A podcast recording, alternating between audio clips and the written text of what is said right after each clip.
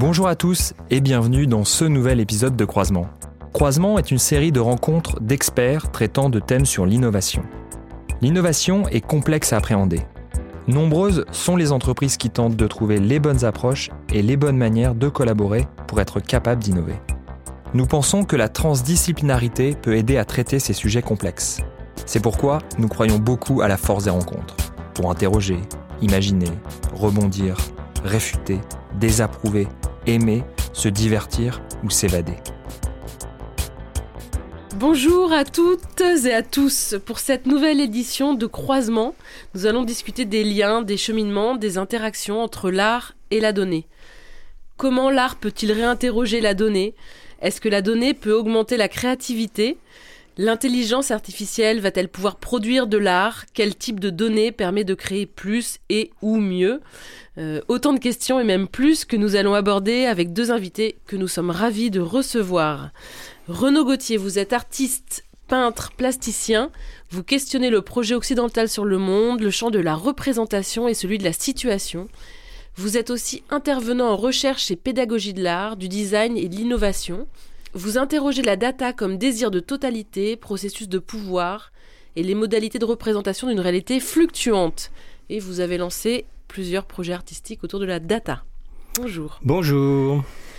Michel Lutz, vous vous occupez de l'exploitation des données chez Total. Vous mettez en œuvre les transformations de fonds organisationnels et culturels qui permettent au groupe de diffuser efficacement ces données. Est-ce que vous pourriez nous expliquer un petit peu plus précisément en quoi ça consiste Aujourd'hui, bah, comme vous le savez, chez, Total, c'est une, société qui crée euh, et qui consomme énormément de données. Euh, et puis pour en tirer euh, bah, pleinement parti, il y a tout un ensemble de chantiers de fonds à mener pour utiliser mieux et plus de données. Donc c'est des chantiers à différents niveaux. Il y a la transformation des systèmes, des systèmes informatiques. Euh, il y a un changement culturel euh, pour que les gens partagent leurs données, prennent soin de leurs données, valorisent leurs données. Euh, il y a des chantiers de compétences bah, scientifiques à développer. Et puis il y a tout un ensemble de programmes de s'imaginer comment on peut mieux utiliser nos données pour imaginer de nouveaux cas d'application dans tous les métiers de Total, donc qui sont très très variés. Donc ça peut aller euh, du marketing à l'exploitation, enfin l'exploration, production pétrolière, en passant par les nouvelles énergies, le renouvelable. Euh, et donc tout ça, c'est énormément consommateur de données. Et puis on a plein plein de services, plein d'applications à imaginer et à déployer avec euh, avec ces technologies et les données. Puis mon rôle, bah, c'est de conduire les, les, chantiers de transformation de fonds pour qu'on aille bah, toujours plus loin dans l'exploitation de nos données.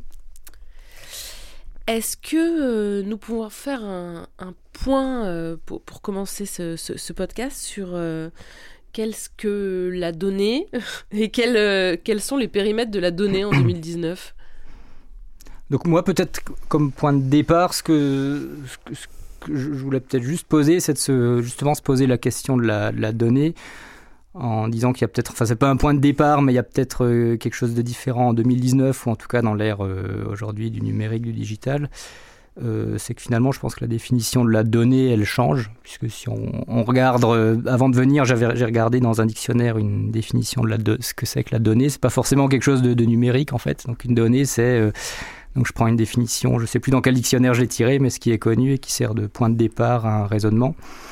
Ce qui est intéressant, c'est que je pense que le, bah, le numérique et le rapport à, à, à l'art avec la donnée non numérique et la donnée numérique fait que les choses changent un peu.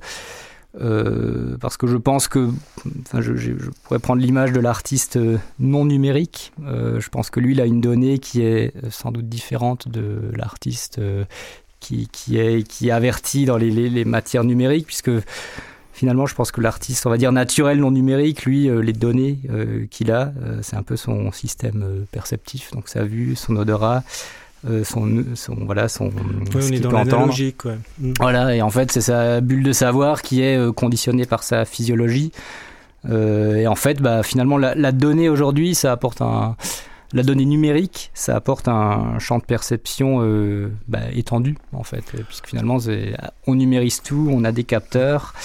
Euh, donc, c'est une matière en plus qui peut alimenter la, la créativité. Alors, en termes de matériaux, je suis plutôt d'accord. maintenant, sur le plan de l'approche, je pense que depuis, je sais pas moi, 500, 600 ans, à peu près depuis la, Renaissance, quand on a, on s'est remis à, lire Lucrèce, De Rerum Natura, on s'est remis à inventorier le réel et un réel dont on pensait qu'il était la nature. Bon, maintenant, la considération de la nature a complètement changé. On a substitué la notion d'environnement, ce qui prouve qu'on pense que ça y est, on a fait le tour de la nature. Mais euh, et, euh, et, les moyens d'investigation de l'époque euh, transitaient d'ailleurs par des artistes qui qui prenaient commande il n'y aurait pas d'encyclopédie sans dessin, il n'y aurait pas euh, d'entomologie euh, ou d'histoire naturelle euh, sans, sans dessin, il n'y aura pas muséum d'histoire naturelle, il n'y aura mm. pas Buffon, Linné, etc. Et même, je veux dire, les généalogies du, du savoir se sont très rapidement exprimées par le dessin. Donc il y a bien eu une conception relayée également par la main, c'est-à-dire que tout d'un coup la main a été un, un, moyen de traduire une réalité conceptuel, où il a fallu effectivement inventorier, investiguer. Euh, cela étant dit, je pense que euh, cette extension de cette bulle de savoir euh, dont vous parlez, elle est, elle est, elle est pas elle n'est pas si différente justement de la, période analogique. Je pense que les problèmes sont différents et en même temps les mêmes. Alors je, vais essayer de m'expliquer là-dessus. Je pense qu'à un moment donné, devant la profusion de données, euh, on, doit, euh, on doit retrouver le sens de la forme. Parce que, et en plus, il y a une ambiguïté dans le mot données. Le donné, si on reprend, euh, c'est quand même des choses justement qui, a priori, nous sont données. Alors qu'en fait, bien souvent, il faut payer pour les avoir. Donc il y a déjà un paradoxe euh, d'une financiarisation de la donnée aujourd'hui qui fait que toutes les données ne sont pas euh, libres d'accès. Bon, certaines oui, mais elles sont et pour l'artiste de ce qu'on vient de dire, elles sont souvent secondaires. Si je, même si j'utilise un enregistreur, il faut que je, quand même que j'ai un enregistreur. Alors que si j'ai mes oreilles, j'ai juste mes oreilles. Bon, donc il y a quand même déjà dans, dans cet outillage et cette instrumentation de la prise de données, après dans le traitement, euh, il y a des phénomènes qui sont, on va dire, issus euh, de, de, l'ère cybernétique, quoi, voilà. Euh, donc il faut euh, capter, euh, computer et ensuite retranscrire. Mais même dans cette retranscription, à partir du moment où, où on dit ce n'est plus analogique, et c'est un des grands débats qu'on doit avoir, je pense, avec Michel, c'est il y a un moment donné, on va devoir redéfinir des formes d'expression.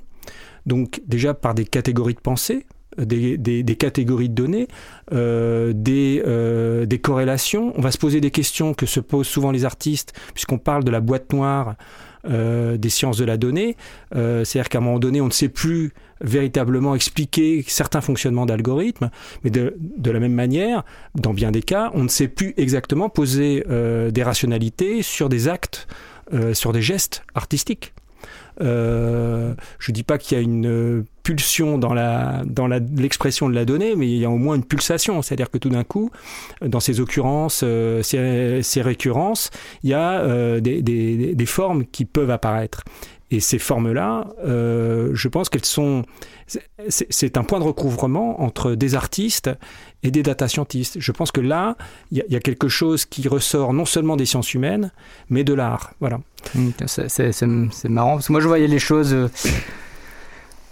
un peu différemment. Donc, euh, effectivement, il y a interrogation sur le effectivement la donnée analogique et la donnée numérique, où effectivement, moi, euh, l'idée que j'avais, c'est qu'effectivement, la donnée numérique, c'est une richesse en plus pour l'artiste, parce que finalement, on est capable de capter des signaux euh, bah, qui auparavant étaient peut-être moins faciles à capter. En même temps, je pense que c'est aussi une une banalisation, une banalisation de la sensibilité parce que finalement euh, l'artiste souvent sa capacité au-delà d'une capacité technique ou de, comment il matérialise son art c'est capacité à saisir un peu l'air du temps. Euh, et ça, c'est des choses qui de plus en plus euh, peuvent être instrumentées. En fait, voilà, on, fait de l'écoute sur les réseaux sociaux, on arrive à sentir l'air du temps par des, moyens d'ingénierie, et alors qu'auparavant, c'était c'était quelque chose de, très très une sensibilité très très liée à l'artiste. Donc ça, c'est lié à la donnée. Et par contre, ce qui est, ce qui est, ce qui est amusant, c'est par rapport à, ce que vous disiez dans le, traitement boîte noire, etc. Euh, moi, justement, j'ai l'impression que le, euh, parce qu'aujourd'hui on parle beaucoup donc, de, data art, etc., où admettons à une matière, euh, sur une certaine matière numérique donnée, on applique des, traitements qui vont procéder d'une, à la création d'une œuvre. Euh, et par contre, moi j'ai plutôt le sentiment que dans le cas du data art, on est dans une boîte qui est beaucoup plus blanche que dans le cas de l'artiste euh, non numérique, puisque finalement, c'est des, derrière, c'est de l'algorithmisme, des, des, choses qui. Et c'est bien pour ça d'ailleurs que moi, je, je, maintiens mon travail de peintre. Oui. Je maintiens mon travail de peintre parce que justement, euh, il y a euh, cette relation d'abord à l'origine. Enfin, euh, on a commencé par peindre des mains sur les grottes, et ensuite des mm. bisons, etc. Enfin, j'étais pas là, mais enfin, je peux, l'imaginer. Et, et, et, cette idée de prendre une matière dans un, dans un menu, on pourrait pour reprendre des, des, terminologies un peu numériques, dans un menu qui s'appelle une palette. Mais enfin, en même temps, elle est infinie la palette parce que c'est que des vibrations avec et c'est un petit peu à voir aussi avec euh, le métier de Michel, puisque les, couleurs, viennent du, sol au départ. C'est, euh, on, sait beaucoup de minerais, minéraux, euh, du cadmium, du chrome. à une époque, il y avait même du plomb. Maintenant, c'est interdit voilà. Mais et, et, cette idée de, mélanger tout ça, c'est aussi cette façon de mixer que qu'aura un DJ ou euh, plus tard euh, un, VJ et maintenant euh, on pourrait parler de data jaying. je suis pas toujours impressionné par finalement la, la monstration du data art en fait. Euh, je trouve que quelquefois, justement, parce que on sait exactement, euh, on, on, sent exactement le process et que l'aléa euh, a été largement maîtrisé, euh, finalement, on reste un peu sur sa fin. Et euh, j'étais plus sensible à, une production récente où là, ils ont essayé finalement de, de mélanger une mémoire, une mémoire immédiate en fait. C'est-à-dire que c'est une mémoire immédiate qui, qui produisait euh, en fonction d'apprentissage d'une situation donnée, mais sur une seconde ou sur une minute, et donc, et après, on effaçait et on recommençait. Et tout d'un coup, il y avait une forme de, de geste aléatoire, dépendant de la, des conditions extérieures, et que la machine pouvait produire. Et j'ai trouvé que ce protocole-là était peut-être plus intéressant euh, et plus proche de justement euh, de l'artiste ou euh, que ça peut être aussi un, un, chorégraphe, un danseur ou un mm. improvisateur en jazz mm. ou et qui va essayer de, de, réagir à une, une, prise en compte d'une situation donnée et qui va essayer de délivrer quelque chose à partir de ce qu'il va comprendre, percevoir, apprécier euh, euh, et, et, voir s'il peut donner un sens à finalement, enfin une poésie, une création en fait, hein, un poios euh, à cet instant-là. Voilà. effectivement, c'est vrai que avec l'introduction de ces, ces, ces, nouvelles technologies et du digital dans l'art, c'est vrai que ce qu'on voit souvent, c'est que la, la barrière entre artiste, ingénieur, elle devient euh, un peu poreuse et floue. Et je pense que hein. l'artiste, mm. il, il a presque une responsabilité, je dirais, de pas devenir strictement ingénieur et, de garder euh, un peu cette euh, une folie, une non-explicativité dans ses comportements qui fait qu'il parce qu'en fait si si on suit tous le mouvement plus technique d'ingénieur, on va pas questionner suffisamment fondamentalement la réalité puisque euh, les données elles sont quand même euh, on a tous à un moment bon il y a les questions que vous évoquiez d'acquisition et tout mais à, budget égal on a tous accès aux mêmes données euh, après on a accès aux mêmes outils euh, et si on s'en limite à cette vision euh, outillée et technologique de la, manipulation des données, on va arriver aux mêmes représentations du monde. Alors que je pense que l'artiste, lui, il a à la fois une capacité, et il doit garder une capacité à être connecté au non numérique, puisque finalement il y a des, il reste euh, des choses un peu sensibles dans l'univers qu'on ne mesure pas ou qu'on n'instrumente pas bien encore. Et je pense que l'artiste, sa sensibilité doit lui permettre de, se cap, capter de capter ces signaux.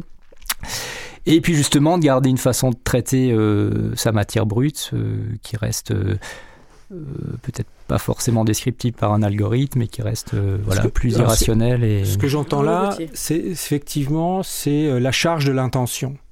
C'est-à-dire que Euh, de la même manière que euh, un ingénieur, euh, ben, il, il, va répondre à une commande. Il y a un moment donné, bon, il y a un artiste qui peut répondre à une commande, mais à ce moment-là, il est déjà en conflit avec l'instance, le, le, pouvoir, l'institution, mmh. avec son commanditaire. Et il va essayer de, de, traduire cette demande ou cette commande en quelque chose avec lequel il se sent en accord et qui lui semble pertinent par rapport au moment où cette œuvre se produira. Euh, c'est la question du, du, sens en fait, de l'intention et du sens mmh. que je pose, et, euh, et, donc de sa liberté. Ça, c'est une première chose. Et puis l'autre chose aussi, c'est effectivement euh, ces conflits d'espace et, de temporalité. C'est-à-dire que euh, cette relation, euh, comment dire, un artiste, il va toujours inventer une temporalité. Même, une peinture. Vous êtes devant une peinture cette peinture va vous donner la possibilité de vous extraire du temps dans lequel vous étiez pour aller dans un autre temps, celui de cette contemplation. Ça peut durer une seconde, comme ça peut durer une heure. C'est selon vous. Donc vous avez cette possibilité. Quand vous allez euh, regarder une, série télé en, VOD euh, sur Netflix ou autre, euh, finalement, c'est un temps que vous consacrez pas à autre chose. Donc on vous a bien proposé une autre temporalité. Euh, c'est pas le métier du data scientist. Le data scientist, il va par contre répertorier et recenser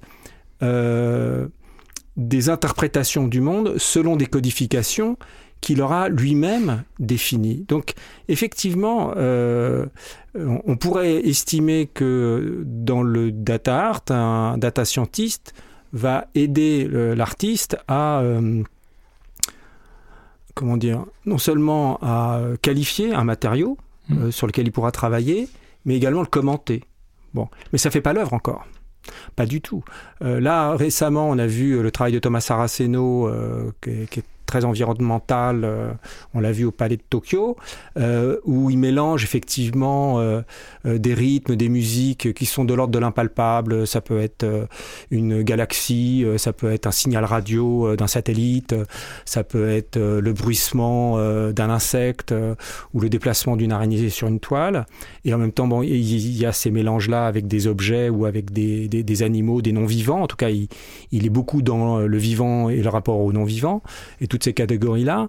Euh, dans, dans cette proposition-là, il a, il, a mis en scène finalement sa manière qu'il a de relier les choses pour essayer de donner un sens. Lui, il appelle ça l'aérocène, c'est-à-dire où l'air. Donc là, c'est pas la terre, c'est pas comme chez Thomas. C'est c'est euh, euh, vraiment l'air. L'air porte l'information. Donc il a un discours à la fois sur l'information et en même temps une poésie de, de cette manière de faire avec cette information que l'on peut capter aujourd'hui par le biais d'instruments. C'est un propos, c'est son propos. Et c'est vrai que ça va déjà plus loin que la simple captation. Bon, mm. voilà.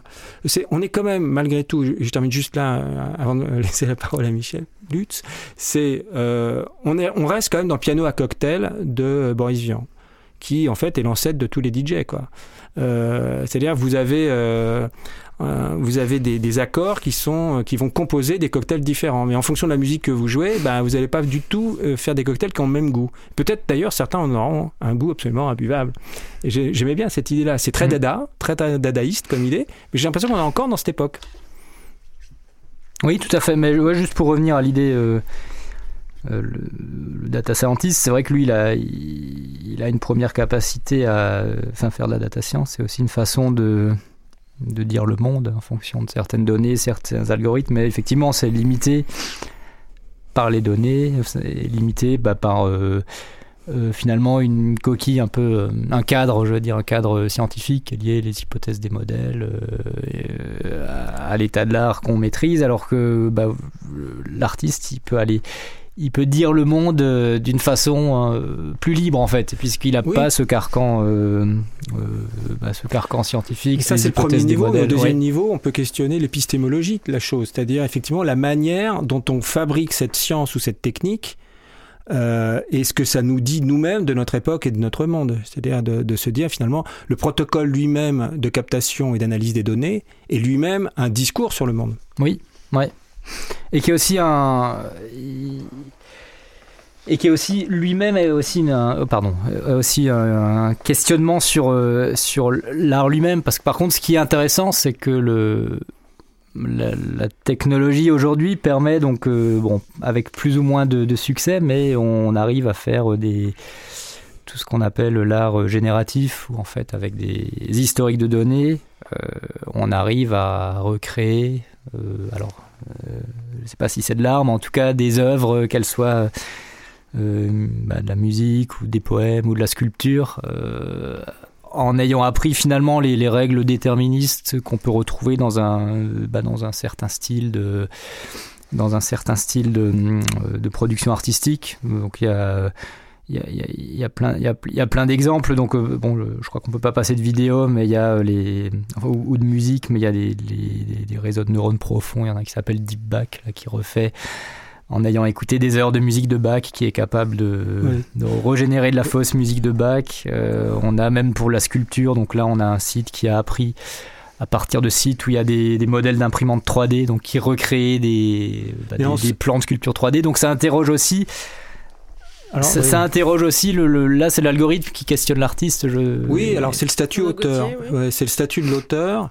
Euh, quel est son rôle, quelle est sa part, et euh, quelle est sa part d'invention, quelle est sa part de nouveauté, puisqu'on est quand même dans un, dans un monde qui est régi encore aujourd'hui par, euh, par le nouveau, hein, on va dire depuis Dante, euh, euh, nous sommes dans le moment du nouveau. Enfin, c'est très judéo-chrétien le nouveau. Hein. Il y a d'autres civilisations en fait qui pensent que tout est cyclique et, et tout repasse par les mêmes cases, et, etc. Et c'est pas grave, mais tout est flux quand même. Je veux dire en particulier les, certaines cultures asiatiques.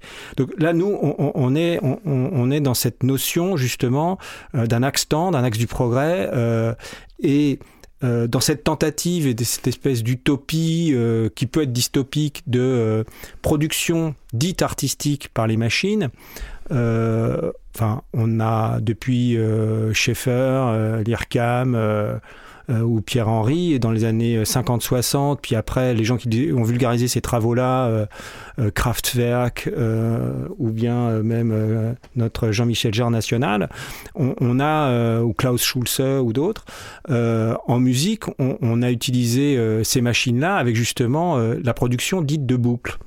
Et je trouve ça intéressant parce qu'au même moment, aux États-Unis, on faisait beaucoup de musique répétitive avec Philip Glass, euh, Steve Reich euh, et d'autres. Et même Michael Nyman dans les années 80, il a repris des boucles, non pas de Bach, comme dans l'exemple que, vous citiez, mais des, boucles de Mozart. Bon. Mm. Euh, et il les a mis, justement, il est entré dans la répétition. Et c'est là, quand on commence à creuser, en fait, cet aspect-là, c'est que euh, il y a la captation, mais il y a aussi la production. Et dans la production, mine de rien, on est quand même beaucoup dans, euh, dans le programme, ce qui pose la question du degré de liberté et d'aléa. Donc euh, voilà, est-ce qu'on fait un art qui ouvre un champ de liberté ou au contraire qui dit simplement ben, on va vous mettre dans un confort visuel, un confort sonore. Donc ça, c'est la musique d'ascenseur. Et Dieu sait que dans le dans la lounge music, c'était ça le propos. Mm. Euh, et, on a plein de jeunes Français d'ailleurs qui, euh, dans voilà, dans, dans, dans l'électro, euh, il y a beaucoup de gens qui font une musique où on va retrouver, je dirais presque la même jouissance au même moment, dans la même soirée, dans le même concert, et on va répéter ça. Je veux dire, je veux pas leur faire injure, donc je ne cite pas de nom, mais mais il y a, y a, ce propos-là, c'est-à-dire tout d'un coup, on cherche le programme qui va à coup sûr donner le moment de plaisir ou de jouissance. Je veux dire, on est là-dedans. Je veux dire, sans numérique, et là je vais un peu, peut-être un peu, bon, c'est pas grave, mais sans numérique, vous n'avez pas de Pornhub. Et, euh, et c'est assez intéressant d'ailleurs. On l'a vu hier sur euh, euh, l'interdiction des images à caractère sexuel sur Tumblr. C'est-à-dire la part d'invention qui utilisait les réseaux sociaux comme Tumblr pour diffuser une créativité d'ordre sexuel, voire pornographique par moment, a été censurée. Donc là, tout d'un coup, en fait, ce qui était art a tout de suite été presque interdit pour des raisons certaines juridiques, mais la plupart sociétales en fait. Et, et c'est peut-être peut-être ça aussi qui va euh, délimiter la part de l'art dans le data art, c'est-à-dire la part de censure que ça peut lever. C'est-à-dire que tout d'un coup, du questionnement, c'est un tel questionnement que euh, euh, certaines personnes, ou alors ça peut être l'opinion, ça peut être le, législateur, aura à cœur de, de l'interdire. Il, y a des programmes qui sont licites et d'autres qui sont illicites. Je ne dis pas qu'un programme illicite, c'est de l'art. Je dis que peut-être un des signaux par rapport à un art un peu programmatique ou, euh, génératif sera peut-être là où ça va nous questionner sur, euh, sur nos angoisses par rapport à justement notre rapport à la machine, notre, euh, notre société technoïde et, et, les limites. Et ces limites-là. Et ce questionnement de la limite, là, on est vraiment sur le champ de l'art, parce qu'il va représenter notre relation à cette limite. Et je pense que c'est un peu le job de l'artiste aussi. Je peux vous citer évidemment énormément d'exemples, mais c'est ça. Oh, actuellement, là, il va se lancer DAU, euh, qui est un projet complètement fou, euh, d'origine russe, euh, sponsorisé par un oligarque russe, qui se diffuse dans le monde entier, Berlin, Londres, Paris, New York, ailleurs, qui justement est sur le totalitarisme technique et scientifique, mais d'une époque révolue, qui est l'époque soviétique. Et ça nous questionne finalement sur notre relation à la machine et au pouvoir. C'est-à-dire que un artiste, en tout cas moi j'en suis de cela, je pense que mon travail n'a pas de sens s'il ne questionne pas à minima euh, un pouvoir. Et ça peut être le pouvoir d'un objet, ça peut être le pouvoir d'une personne, ça peut être le pouvoir d'un cadre social, d'une organisation, d'une entreprise. Oui, oui, oui. oui. bah juste pour aller, juste pour là les, les méthodes euh, générative là que je, citais, c'est un petit peu différent que l'art en boucle que vous, que vous citiez tout à l'heure, puisque c'est des méthodes qui.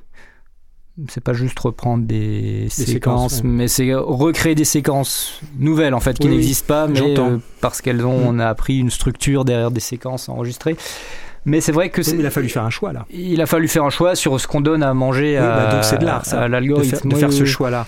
Ça, oui, ça, effectivement. Enfin, ah bah oui, euh, un algo plutôt qu'un autre, euh, bah, une, ligne de code plutôt qu'une autre, euh, il y a une part de création quand même. On peut, oui, si on, peut effectivement, oui, tout à fait, mais absolument, oui. Mais ce qui est intéressant, c'est oui le, le, questionnement du rapport à la machine, notamment parce que c'est derrière les euh, avec tout ce champ là de, méthodes euh, modernes qu'on utilise, donc derrière c'est euh, les méthodes de type réseau de neurones profonds, apprentissage par renforcement, etc.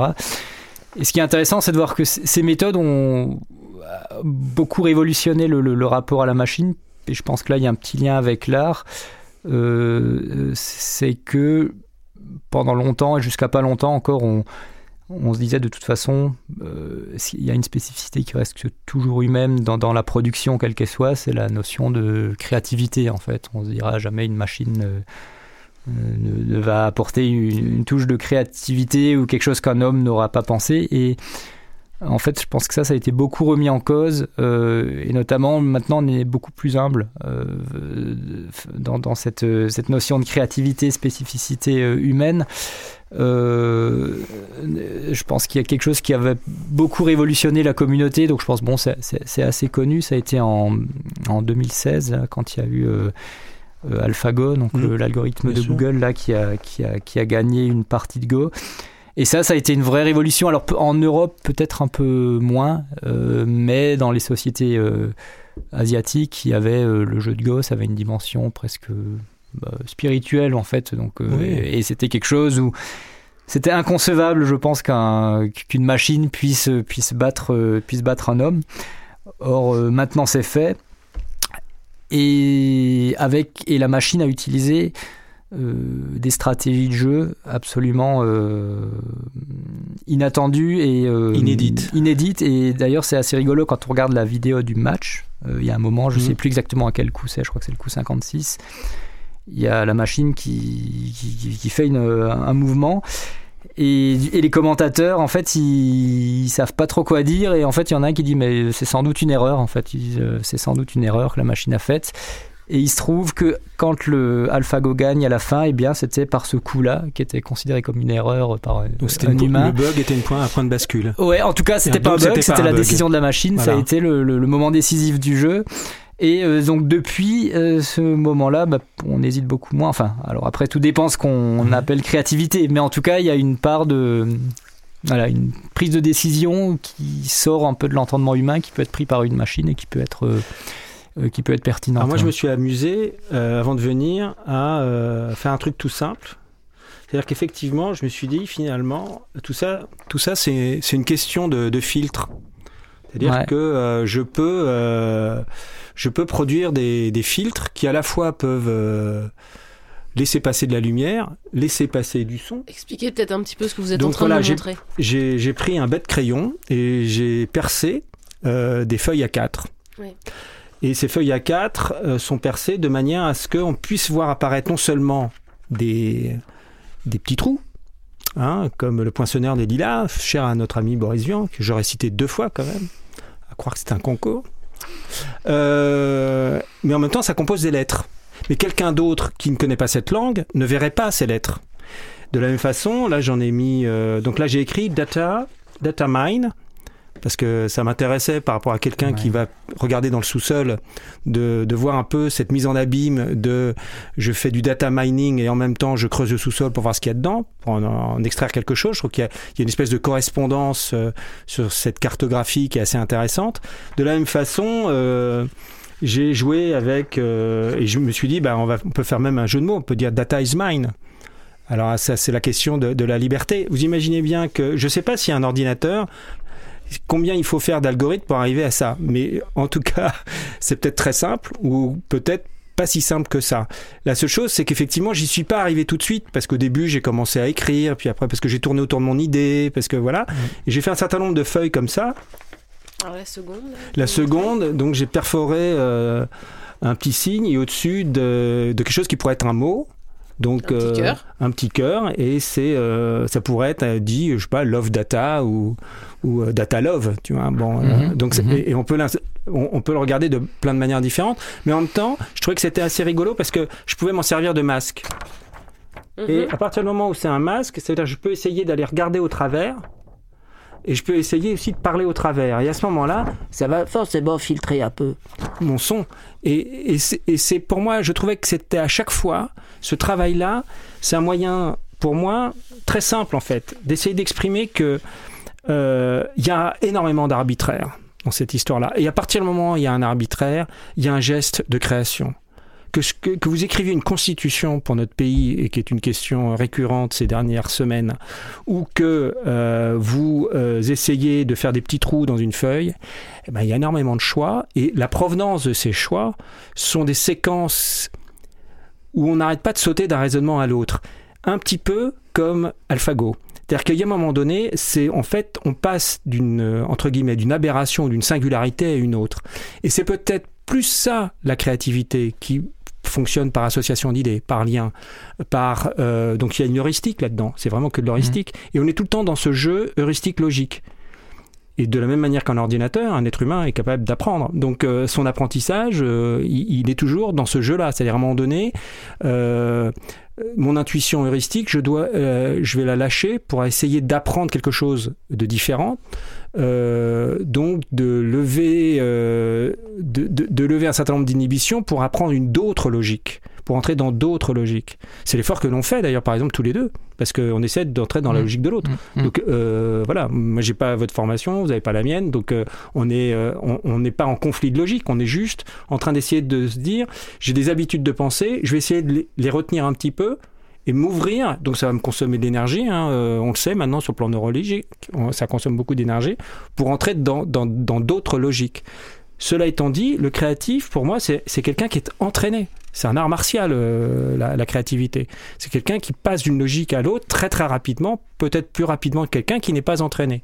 Tout le monde est potentiellement créatif, mais mais faut l'entraîner. Alors je sais pas jusqu'à où on peut en en- entraîner par contre un computer, ça je sais pas. Et je sais pas si c'est à partir des données qu'on pourra le faire. Parce que nous, on est tout le temps en train de sélectionner un petit paquet de données par en les regroupant, encore une fois, je reviens à mon idée d'enveloppe ou de, de forme donnée, de Mm. de forme prégnante, si vous voulez, euh, ce qu'on appelle habituellement des concepts, quoi. Euh, bon, Deleuze, il disait percept, concept, affect. Bon, euh, on, va, on va faire ça en fonction de ça, nous. Et, et à la fin, on, on va effectivement se dire, bon, on arrive à des formes euh, qui pourraient ne rien dire et qui pourtant sont toujours reconnaissables. C'est-à-dire que quand je perce un carré de neuf trous, ben, je, peux en fait- je peux me dire, dans un certain contexte, ça peut Mhm. ressembler à un œil. Et c'est pas un œil. Ok, je comprends mieux là votre. Michel Luz Ouais, ouais, je comprends mieux votre définition là du du travail artistique et de, du parallèle qu'on peut y faire avec le le métier de data scientist ou d'analyse de données, c'est plus clair pour moi. cependant, je pense qu'il y a c'est pas. Je cherche des convergences, vous voyez quand même. Oui, hein. oui, oui, non, mais c'est bien, c'est bien parce que moi, avant de venir, je voyais plutôt des, des, divergences ou en tout cas des, des comment dire, des, choses qui, qui se complétaient.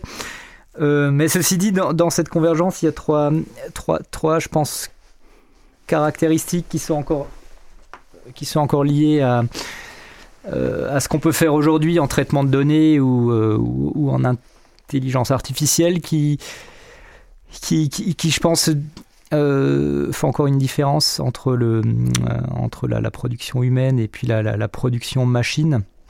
Euh, qui sont liés, en fait il y en a deux qui sont liés à des, je pense qu'on va dire des limitations euh, à ce qu'on sait faire en, intelligence artificielle, on va mhm. utiliser le mot c'est plus simple. il y en a une qui est une première, euh, qui est, je, pense que l'artiste, ou l'homme, l'homme en général, il a une forte capacité à se mettre à, à la place d'autrui. En fait, je pense que quand vous avez fait vos petits trous dans la, mhm. les feuilles, vous aviez envie de nous faire réagir en fait et vous vous êtes imaginé euh, qu'on allait penser quelque chose euh, de votre production en fait. Et Artefact dialogique média. Voilà, et ça c'est des choses euh, qui sont très très limitées en fait dans le champ de, de, l'intelligence artificielle. Donc on, on, a, en fait on appelle ça le les, théories de l'esprit, en fait, quand nous on prend des décisions en fonction de ce qu'on pense que les autres croient. Et ça, c'est un champ, euh, bon, ce qui existe en intelligence artificielle, donc ils appellent ça un champ de recherche qui s'appelle la planification épistémique, mais ça reste très très limité en fait. Ce qu'on sait réellement faire euh, en termes de, mettre dans une machine des représentations qu'elle peut avoir des autres agents, c'est très limité. Donc ça, je pense que c'est une des grandes valeurs encore euh, profondément humaines, c'est d'avoir cette parce que nous on le fait très spontanément en fait et finalement euh, par rapport à une machine on prend quasiment euh, jamais des décisions de façon purement euh, rationnelle ou objective à partir de ce qu'on mesure mais enfin même là quand, on se parle tout l'enjeu d'essayer d'emmener le débat c'est c'est d'essayer de se mettre à votre place pour, pour enrichir le débat. Et ça c'est vraiment une spécificité très très humaine encore.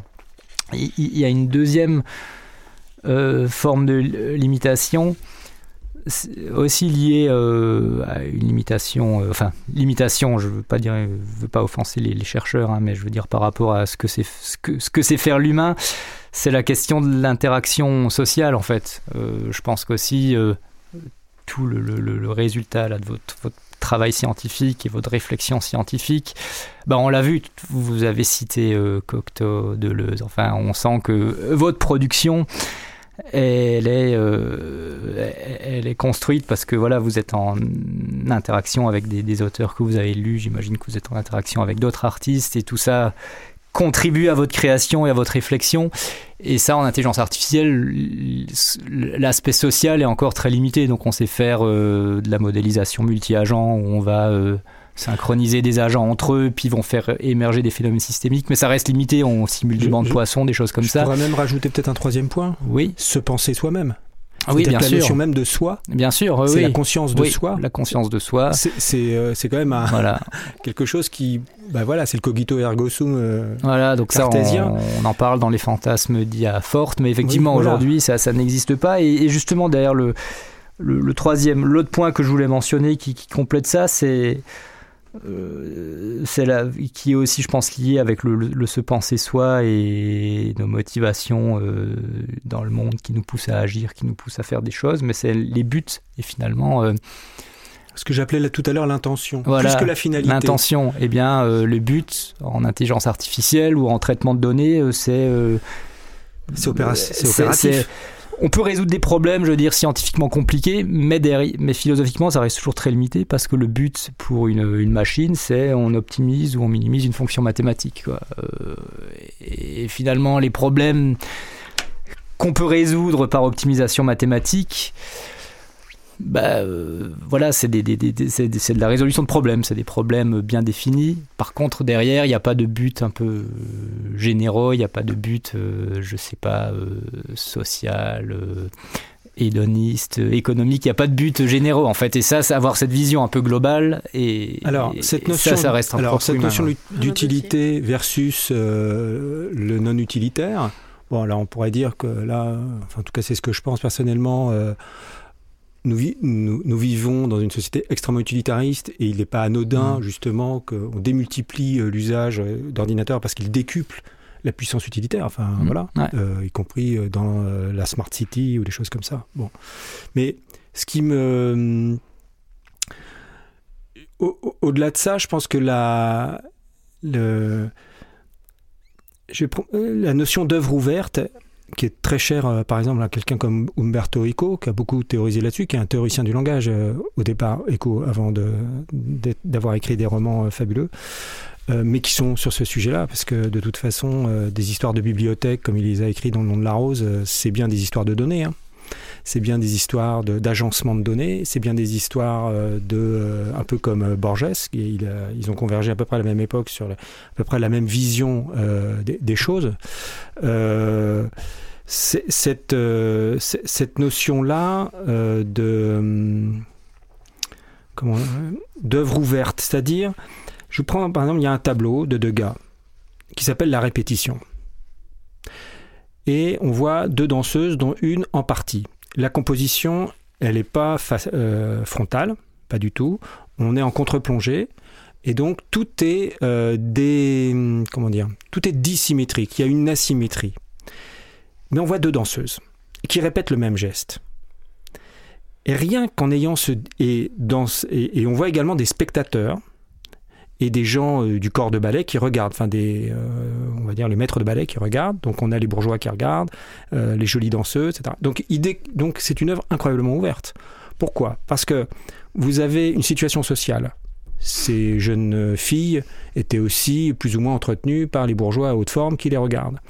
il y a ce caractère mise en scène finalement d'un certain regard sur la beauté féminine sur euh, finalement la capacité à s'abstraire de sa condition de femme en s'élevant dans la société, mais également en sautant en l'air en faisant des entrechats et, euh, des gestes de ballerine. Euh, donc un rapport à la beauté, à la délicatesse, un rapport à la lumière, un rapport à l'agencement de l'espace où on voit que finalement il y a différentes sociétés qui s'imbriquent les unes dans l'autre dans cet espace de l'opéra.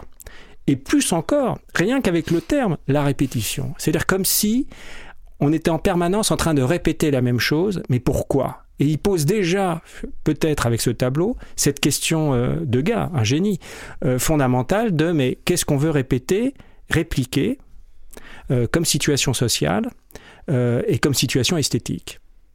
Voilà, c'est pour ça que c'était, c'est quelqu'un qui a énormément inspiré Gauguin dans, la composition de ces tableaux, parce que qui était un grand dynamiteur, Gauguin, mais qui était, qui a, adoré Degas je pense aussi pour ces raisons-là, parce que alors même qu'il avait ce côté très bourgeois, et on pense tout de suite quand on va au musée d'Orsay, on dit oh bah, il aimait bien les, bourgeois, lui, il peignait bien la situation de l'époque. Je pense qu'il y avait quand même, euh, de manière peut-être moins frontale que Courbet, euh, une possibilité d'expliciter ce qui est à l'œuvre, c'est-à-dire ce que cette époque est en train de raconter.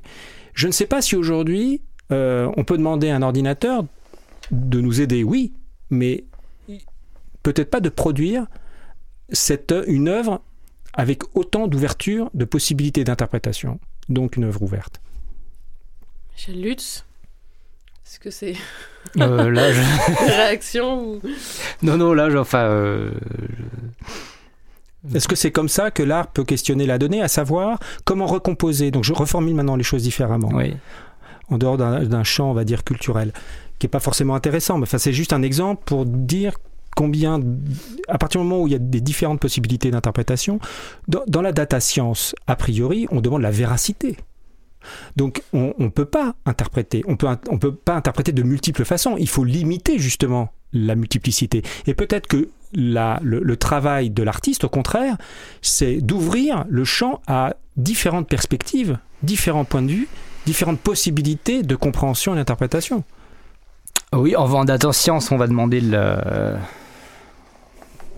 il y a une question d'interprétation qui reste dans le. Enfin, ce, qu'on va demander, ça dépend, mais ce qu'on va demander, avant tout, surtout si on veut la data science performante, c'est des modèles stables et de la reproductibilité dans les résultats. Donc on veut un modèle... Enfin, je pense, que, je pense que de mm. base, le, enfin, bon, moi j'ai été data scientist de longues années, hein, c'est pas un métier de philosophe, hein, on nous demande, on, a un objectif précis, hein, c'est de prédire, euh, prédire un phénomène, euh, par exemple. C'est déjà énorme prédire. Hein, voilà, on va essayer de prédire euh, du mieux qu'on peut un phénomène ou de modéliser un phénomène. Euh, sans forcément se poser de, questions philosophiques, puisqu'on a des techniques pour mesurer la, la, qualité d'un modèle. Euh, euh, donc on va chercher voilà, la, reproductivité des résultats, la robustesse du modèle. Après, les questions d'interprétation se posent dans l'explicabilité du modèle, puisque effectivement, plus on va la situation est que plus on va avoir des modèles performants plus généralement, moins généralement, ils vont être explicables euh, parce qu'on, pour différentes raisons, parce que euh, bah déjà, si on veut on veut faire des modèles pertinents, on va essayer de mettre beaucoup de variables explicatives. Mmh. Donc on va rentrer dans des dans, dans, un univers qui dépasse un peu l'entendement humain, puisque nous on est quand même assez limité en capacité à, raisonner de façon mmh. multidimensionnelle. Hein. Je crois que les les gens les plus doués, ils arrivent à traiter euh, neuf variables simultanément. Euh, moi, j'ai du mal à en traiter euh, plus que trois. Et par contre, en algorithme, il n'y a pas trop de soucis à traiter des milliers de variables simultanément dans un modèle. Hein. donc voilà, on, sort déjà de là un peu des capacités de l'entendement humain et c'est difficile d'expliquer les modèles. Après, les modèles généralement les plus performants, notamment dans des problèmes complexes à modéliser, sont peu linéaires. Euh, c'est vrai que nous, en, tant qu'humains, on a un raisonnement assez linéaire. Or, les méthodes, euh, les méthodes les plus communément utilisées aujourd'hui, donc les, voilà, les méthodes à base d'arbres, tout ça, c'est des modèles par définition non linéaires et c'est plus difficile d'en tirer des, règles claires pour expliquer la prise de décision d'un algorithme. Et ça va encore plus loin quand on utilise les, méthodes euh, voilà, les plus modernes ou les, du type euh, réseau de neurones profonds, où là, eux à la fois font des transformations sur les variables d'entrée, euh, et après il y a toute une, architecture du réseau qui font que voilà, on n'est plus du tout capable de tirer des, règles explicatives de ces modèles. Comment, comment vous définissez justement un réseau de neurones profonds? Parce que moi ça me fascine et je ne trouve pas vraiment de Qu'est-ce que c'est qu'un réseau de neurones profonds pour vous? Parce que moi j'ai du mal à me le, représenter justement. Bah, euh, un réseau de neurones, bah, enfin, euh, réseau de neurones profond, basiquement, c'est rien de plus qu'un réseau de neurones classique, mais où on rajoute des couches. Donc, le, principe d'un réseau de neurones, c'est qu'on va avoir des variables d'entrée. Oui. Ok. Euh, donc, admettons, on va prendre un cas, on va faire de la reconnaissance d'image. Bah, chaque pixel de l'image, ce sera une variable d'entrée. Et ensuite, on va appliquer, on va recombiner toutes ces, les valeurs de ces pixels en leur appliquant une transformation mathématique euh, mmh. qui est une transformation assez simple en fait. C'est qu'on va faire une combinaison linéaire et on va appliquer à cette combinaison linéaire une fonction euh, dite d'activation qui va euh, bah, qui va appliquer une déformation pour que cette combinaison ne soit plus linéaire justement. Donc ça c'est une fonction mathématique qu'on applique. Euh, et après, on va avoir une valeur de sortie euh, qui est la valeur donnée par euh, bah, cette transformation mathématique. et en fait, généralement, on va mettre plusieurs neurones au même niveau et du coup, chacun va appliquer ces transformations. Et bah, quand on dit profond, c'est simplement qu'on va empiler les couches. Euh, du coup, on va avoir et du coup, on va avoir une première couche qui va appliquer une première transformation, et à ces transformations, on va appliquer une deuxième couche qui va appliquer d'autres transformations successivement. Donc c'est pas uniquement l'itération, c'est l'accumulation. c'est l'accumulation. Et chacune de ces couches, en fait, va recréer une représentation du problème qui va être de plus en plus complexe. Et ça, c'est assez intéressant parce qu'on. C'est ça qui m'intéresse. C'est assez intéressant parce que on peut faire l'analogie avec le. Tout, pareil, dans la reconnaissance d'image, ce qu'on constate, c'est que les premières couches vont apprendre à détecter des formats assez simples dans l'image, mhm. donc généralement des traits, des lignes, et après elles vont recombiner ces premières formes et vont successivement créer des formes plus complexes. Et ce qu'on regarde, et c'est ça qui est assez fascinant et un peu la beauté et presque la magie dans l'emploi des réseaux de neurones profonds, c'est que quand on va aller assez loin dans les couches, la machine va apprendre par elle-même des, on va dire, des concepts. Euh, donc elle va apprendre tout seul, par exemple si on prend la reconnaissance d'image, le concept d'œil. Donc on verra qu'à un moment, il y a une couche profonde qui va être spécialisée pour détecter des yeux, des bouches, des formes complexes, sans qu'à un moment, aucun humain n'ait dit ce que c'est qu'une bouche. D'accord, mais est-ce qu'elle s'auto-organise pour dire elle euh, je vais réserver cette couche-là à, dire, à m'occuper des yeux euh, Non, c'est un phénomène émergent en fait. D'accord. Par le, par le calcul, ça émerge. Et ce qui est fascinant, c'est que je pense que ça pourra juste vous intéresser c'est que ça reproduit finalement euh, ce qu'on connaît en fait du fonctionnement du cerveau humain. Donc bah il ne faut pas dire que le, le c'est une, une c'est une, représentation métaphorique. Hein, le, on ne dit pas que les, réseaux de neurones artificiels fonctionnent comme le cerveau humain. ce serait une illusion. Euh, Mais en fait, les, les, recherches en, en neurosciences, ouais, en biologie, c'est assez, euh, assez ancien, c'est dès les années 60. Ils ont mm. montré, donc en faisant des expériences, euh, bon, un peu, elles sont sur Internet un peu horribles sur des chats, mais qu'en gros, il y a les premières couches de neurones biologiques qui détectent des formes simples, et plus on remonte profondément dans les dans les, neurones euh, biologiques, bah, plus on, détecte des formes complexes et composées. Quoi. Et un petit peu comme fonctionnent c'est les réseaux de neurones artificiels. ça, c'est assez fascinant en fait. Tous ces apprentissages, effectivement. Mm. Mais je retiendrai ce mot-là, le mot émergent. C'est-à-dire que finalement, euh, il y a cette fascination euh, à voir issue de la machine, qui est quand même un artefact, mm. donc c'est de nature humaine initialement. Mm. pas l'oublier l'émergence d'une forme. Mm. Ce qui est par contre paradoxal, c'est qu'on s'émerveille de voir émerger une forme dont... et on n'avait pas besoin de toutes ces machines pour ça. non, mais par contre, ça, c'est la, vraie révolution du, deep learning, c'est ça. Si vous regardez le, la, tout ce qui est reconnaissance d'image euh, jusque dans les années 2010, le, le travail de l'analyse de données, c'était de lui-même d'apprendre les, transformations appliquées à l'image pour, euh, pour dégager des textures, des choses comme ça. Et tout l'état de l'art reposait d'en trouver ces bonnes, bonnes transformations des données. Et maintenant, les algorithmes de deep learning euh, apprennent par eux-mêmes les bonnes transformations appliquées à un problème défini sans, sans être guidés par, par l'humain en fait. Donc il n'y a plus du tout d'a priori sur quels sont les bons descripteurs de mon image. Ça c'est entièrement trouvé par la machine et ça c'est quand même assez fascinant. Hein. Renaud Gauthier, Michel Lutz, euh, on arrive au terme de ce podcast. Est-ce que vous avez envie de rajouter euh, un mot de la fin, une phrase de la fin, un concept de la fin? Non, non, bah moi je vous dis un grand merci parce que j'ai appris euh, beaucoup de choses et du coup bah, je, voilà, je verrai les choses autrement quand je manipulerai des données. Bah, moi ce qui m'intéresserait